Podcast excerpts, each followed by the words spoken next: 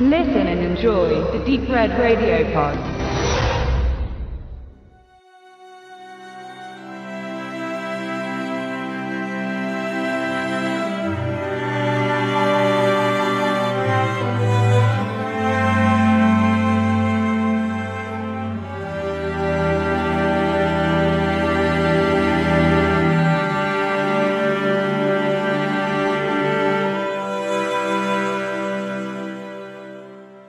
Hallo Lisa. Hallo. Wir wollen heute sprechen über den Film Die Verurteilten im Original The Shawshank Redemption oder im ganz, ganz, ganz dollen Original, nämlich der literarischen Vorlage von Stephen King, heißt das auch noch Rita Hayworth and Shawshank Redemption. Finde ich verrückt.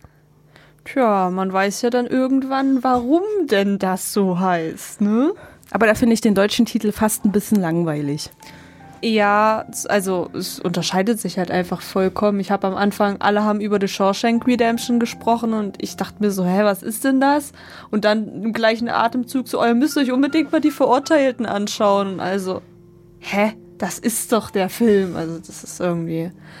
Naja, aber wir wissen alle, um welchen Film es geht und das ist ja die Hauptsache. Ich denke auch, weil er gilt ja als einer der besten Filme überhaupt so. Es wird immer mit aufgezählt in den besten Listen. Genau, und bei IMDb, wo ja auch jeder selbst, der da angemeldet ist, Filme bewerten kann, belegt er auch wirklich schon seit einer ganzen Weile den ersten Platz und wurde bis jetzt von sämtlichen neuen Produktionen noch nicht da weggestoßen von diesem Platz.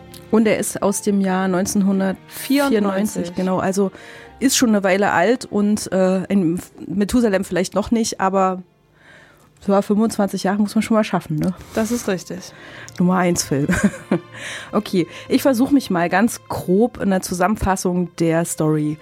Die Hauptfigur Andy Dufresne heißt er, gespielt von Tim Robbins, ist ein Banker oder jemand, der im Verwaltungsbereich tätig ist und mit Finanzen zu tun hat, sagen wir es mal so, im Großen und Ganzen wissen wir es nicht, weil das auch nicht so unbedingt gezeigt wird, wird eines Tages verurteilt, weil er seine Frau und deren Liebhaber umgebracht haben soll, mit einer 35 mm Waffe erschossen. Genau, den ganzen Rest des Filmes äh, wird nicht so richtig klar, ob er es nun getan hat oder nicht. Also das ist jetzt meine Interpretationsleistung schon. Aber er wird verurteilt, kommt ins Gefängnis, das heißt Shawshank Prison. Und das ist eigentlich so der Beginn der Geschichte. Erzählt wird jedoch aus der Perspektive von Red. Der wird gespielt von ähm, Morgan Freeman.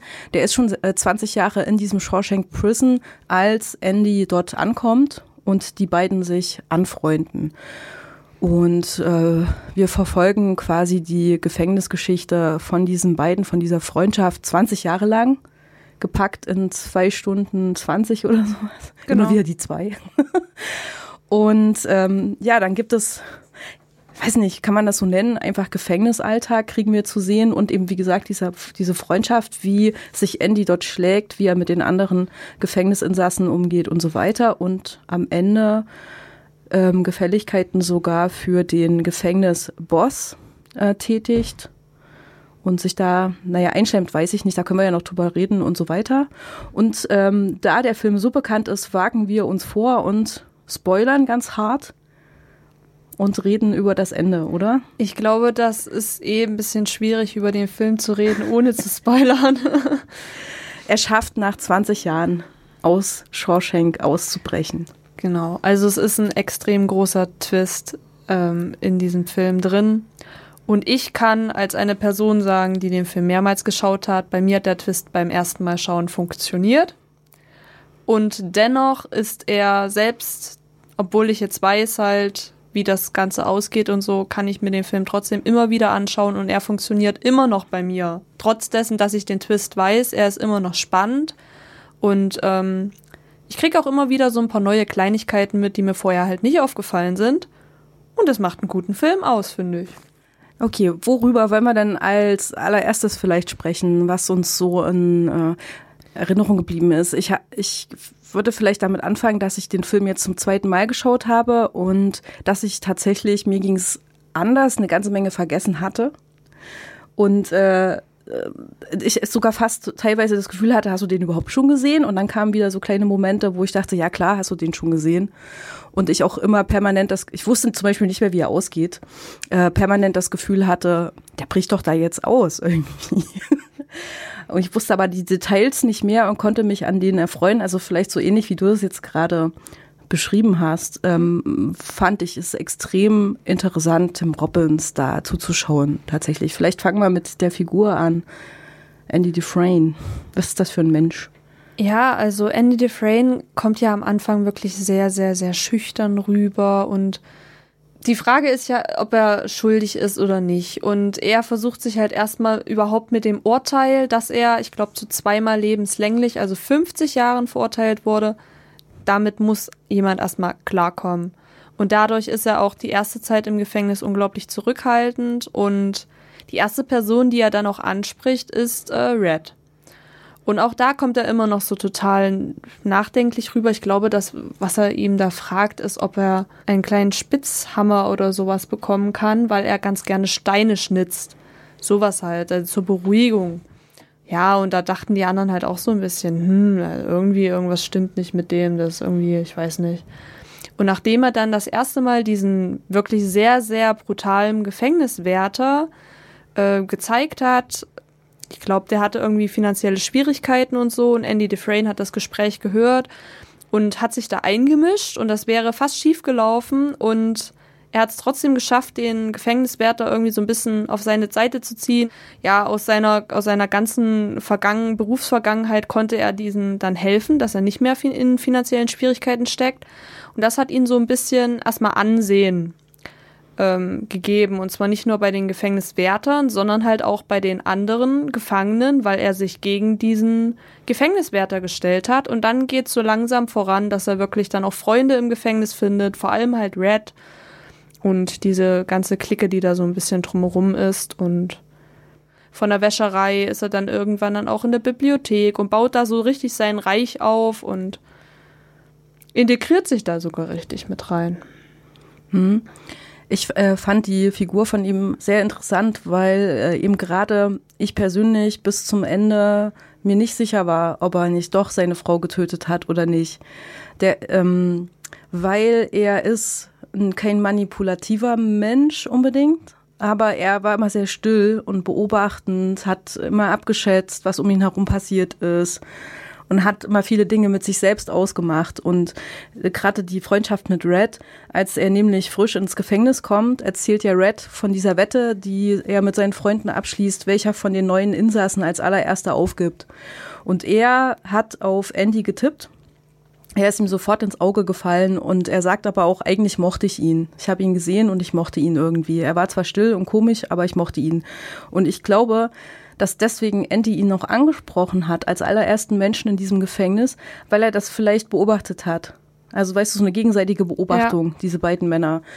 Und das ist für mich Andy. Er hat alles genau abgeschätzt. Ja, so zwei Jahre lang ist er ja auch ganz schön gemobbt worden und musste sich da diese typischen Gefängnisfiesigkeiten gefallen lassen und ähm, hat aber eigentlich alles beobachtet und genau abgecheckt. So einer war das. Ein stiller Abchecker, der vor sich hin brütet. Halt auch ein unglaublich intelligenter Mensch. Ja. Also vor allem, wenn man das Ende verstanden hat und sich dann so selber fragt, bin ich denn eigentlich bescheuert, weil man die ganze Zeit reingelegt wurde irgendwie. Mhm äh, den Film über, dann, äh, dann saß ich halt auch einfach davor und dachte mir so, Mann, ist der schlau, dass der das alles irgendwie so hinbekommen hat.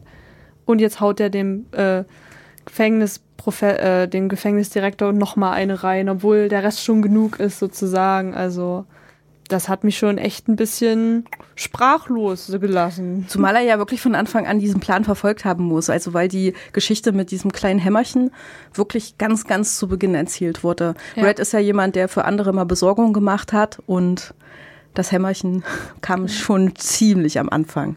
Was bei Red auch ganz interessant ist, ähm, von ihm wird ja die Geschichte erzählt und es geht ja eigentlich los, dass er äh, vor eine sozusagen eine Jury äh, tritt, die so Re äh, Resozialisierungsfragen stellt äh, in Bezug auf eine vorzeitige Haftentlassung.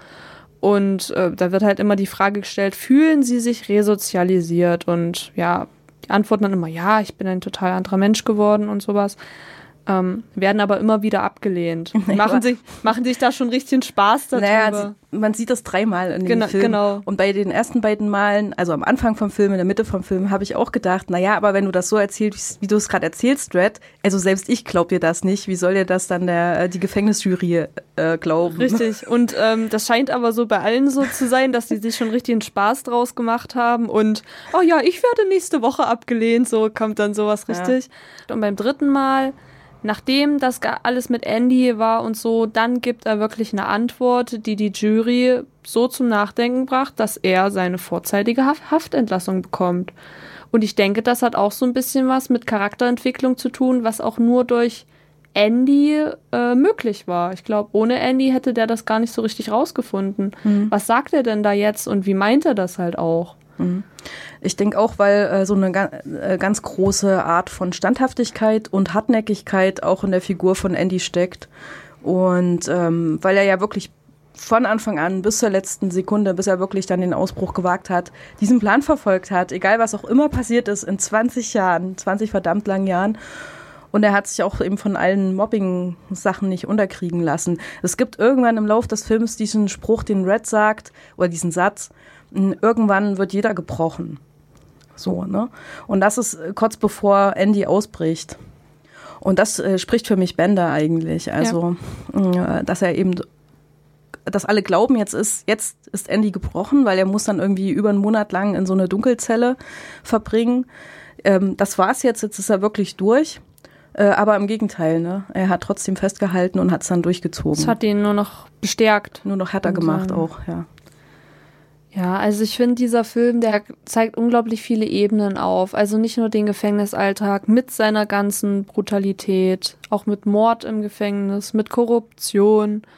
Ähm, ich finde auch, dass sehr viel mit dem Hoffnungsbegriff so gespielt wird. Gibt es überhaupt Hoffnung im Gefängnis? Macht das Sinn nach, also hat ein Mensch nach 40 Jahren immer noch Hoffnung auf ein Leben danach? Oder wie Red sagte, irgendwann ähm, kann man nicht mehr ohne, ohne die Gefängnismauern leben. So diese Gedankengänge. Ähm, oder auch, ich fand das auch interessant, Brooks, das war halt äh, jemand, der wirklich 50 Jahre lang in diesem Gefängnis gesessen ein, hat. Ein sehr alter Mann. Ja. Genau. Und der ist dann halt als sehr alter Mann, hat er seine Haftstrafe abgesessen und durfte dann halt entlassen werden und ähm, dann haben die. Er wollte gar nicht, ne? Genau, er wollte nicht. Der hat ja noch jemanden bedroht, obwohl derjenige ihm nur gratulieren wollte und so. Also er hatte da überhaupt keine Lust drauf. Und als er dann halt aber draußen war, da finde ich eine Szene unglaublich genial gemacht wo er einfach über eine Straße gehen wollte und dann kam ihm ein Auto entgegen, weil er das gar nicht mehr so gewohnt war, dass jetzt nee, er plötzlich kannte keine Autos. Genau, er hat mal, er hat glaub äh, noch ein noch das ein sollten wir vielleicht noch erwähnen, weil der Film startet, glaube ich, 1947 genau. und dann irgendwann 20 Jahre später, Ende der 60er, ja, ja. Äh, entkommt Andy aus dem Knast. Ja. Das, und der Opa, dieser alte Mann ist schon angeblich, also 40 Jahre seit 1907 oder sowas äh, im Gefängnis und deswegen kennt er überhaupt keine Autos. Der hatte, der hatte irgendwie so einen Abschiedsbrief an seine Freunde halt im Gefängnis geschrieben, also als Kind habe ich mal ein Automobil gesehen und jetzt fahren sie überall lang mhm. sozusagen. Genau. Also halt auch einfach das zeigt ja auch, wie viel diese Leute auch verpassen von der Außenwelt sozusagen. Und dass das mit diesem Integrieren, das, das ist gar nicht, dass das vielleicht gar nicht so wirklich möglich ist. Also damit wird ja auch so ein bisschen gespielt, neben diesem Hoffnungsbegriff. Zumal ja Indy das ja auch versucht, so, das ist so die humanitäre Seite an ihm ähm, mit der Bibliothek, die er da aufbauen will. Und es gibt dann ja noch den einen Mann, den er noch äh, Schreiben und Lesen beibringt und so. Ja, oder ähm, Andy, der ja, macht ja relativ viel, dann Arbeit halt auch für den Direktor. An einem Tag, dann nutzt er das so ein bisschen aus und äh, macht plötzlich von Mozart aus der Oper, äh, die Hochzeit des Figaro müsste das sein, ähm, ein Stück an und spielt das quasi über den Lautsprecher, so dass alle Gefängnisinsassen das auch hören konnten. Und ich fand das extrem cool, weil äh, wie die so alle reagiert haben. Die kannten keine Musik mehr, die hatten plötzlich wieder was so für, für die Ohren und äh, Andy Dufresne ist ja daraufhin halt auch in, in das Loch gekommen, also in diese Dunkelzelle. Ähm, und hat ja im Nachhinein dann auch gesagt, ja, ich habe es nur überlebt durch die Musik. Ich hatte sie halt in meinem Kopf und so. Also, dass auch damit auch noch gespielt wird, so als zusätzlicher Reiz. Es gibt halt so viele Sachen, die in diesem Film entdeckt werden können, halt auch beim zweiten, dritten, vierten Mal schauen und so. Das ist nicht nur dieser eine Twist, so wie geht's jetzt aus, wer ist jetzt schuldig, wer ist nicht schuldig, wie funktioniert das zum Schluss alles, treffen sie sich wieder und so, sondern äh, es kommen dann diese ganzen kleinen Akzente, die kommen ja dann auch im Nachhinein dann immer noch durch. Mhm. Ich äh, habe den Film so ein bisschen auch vor allen Dingen als Metapher auf das Leben allgemein begriffen. Also weil ich glaube, dass du erstens mal, dir passiert etwas im Leben, für das du vielleicht gar nichts kannst. Mag ja sein, dass er vielleicht doch nicht der Mörder seiner Frau ist, sondern es jemand anders war und er wird dafür ähm, verhaftet und geht 50 Jahre in den Knast. Also das ist so eine ganz schreckliche Geschichte, die ihm da passiert. Äh, kann auch dir passieren oder mir passieren, dass etwas eintritt, was unser ganzes Leben nachhaltig verändert und uns in so eine Art von Gefängnis äh, hineinwuchtet. Warum auch immer, was weiß ich, man kann einen Unfall haben und nicht mehr laufen oder sowas. Ähm, Genau, oder man hat kein Geld und muss sich mit äh, jo kleineren Jobs über Wasser halten oder sowas. Das kann passieren. Ähm, so habe ich das ein bisschen aufgefasst, ne? Dass du ähm, da plötzlich eben in so eine Situation hineingerätst, für die du nichts kannst und die dich aber wie in so einem Gefängnis festhält und du kannst gar nicht mehr das, was du eigentlich in deinem Leben erreichen möchtest, wirklich äh, ausleben. Ähm, so das Gefühl hatte ich manchmal auch. Und dann passieren halt Dinge, die du beeinflussen kannst und die, die zufällig passieren, Leute, die dir begegnen oder auch nicht. Und all das steckt auch mit in dem Film drin. Ähm, diese Anbiederungen an dem Boss vom Gefängnis und so. Und, ja. äh, dass sie erst wirklich äh, Boss, äh, äh, Insasse, dieses Verhältnis, dann plötzlich ist er sowas wie ein Assistent sie sind nett zueinander, dann macht die Frame wieder irgendwas falsch und äh, der Boss spielt sofort wieder seine, seine Machtkarte aus und so.